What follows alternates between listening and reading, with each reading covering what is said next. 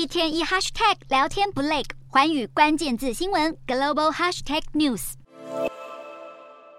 美国联准会主席鲍尔当地时间七日重申，美国通膨减缓过程已经开始，但是由于预期的经济数据可能促使联准会继续升息，鲍尔莺歌讯息交错，追捧美国能源与科技股上升，美股四大指数全数收红，道琼指数上涨两百六十五点六七点，收三万四千一百五十六点六九点，纳斯达克劲扬两百二十六点三四点，收一万两千一百一十三点七九点，标普五百上涨五十二点九二点，收四千一百六十四点零零点，费半指数。上扬九十四点四零点，收三千一百二十四点一五点。欧洲股市方面，美国就业报告优于预期，美欧通膨率开始显著缓和。在联准会主席鲍尔尚未发表利率政策立场前，欧洲三大股市走势分歧。英国股市上涨二十八点零零点，收七千八百六十四点七一点；德国股市下跌二十五点零三点，收一万五千三百二十点八八点；法国股市下挫四点七五点，收七千一百三十二点三五点。以上就是今天的欧美股动态。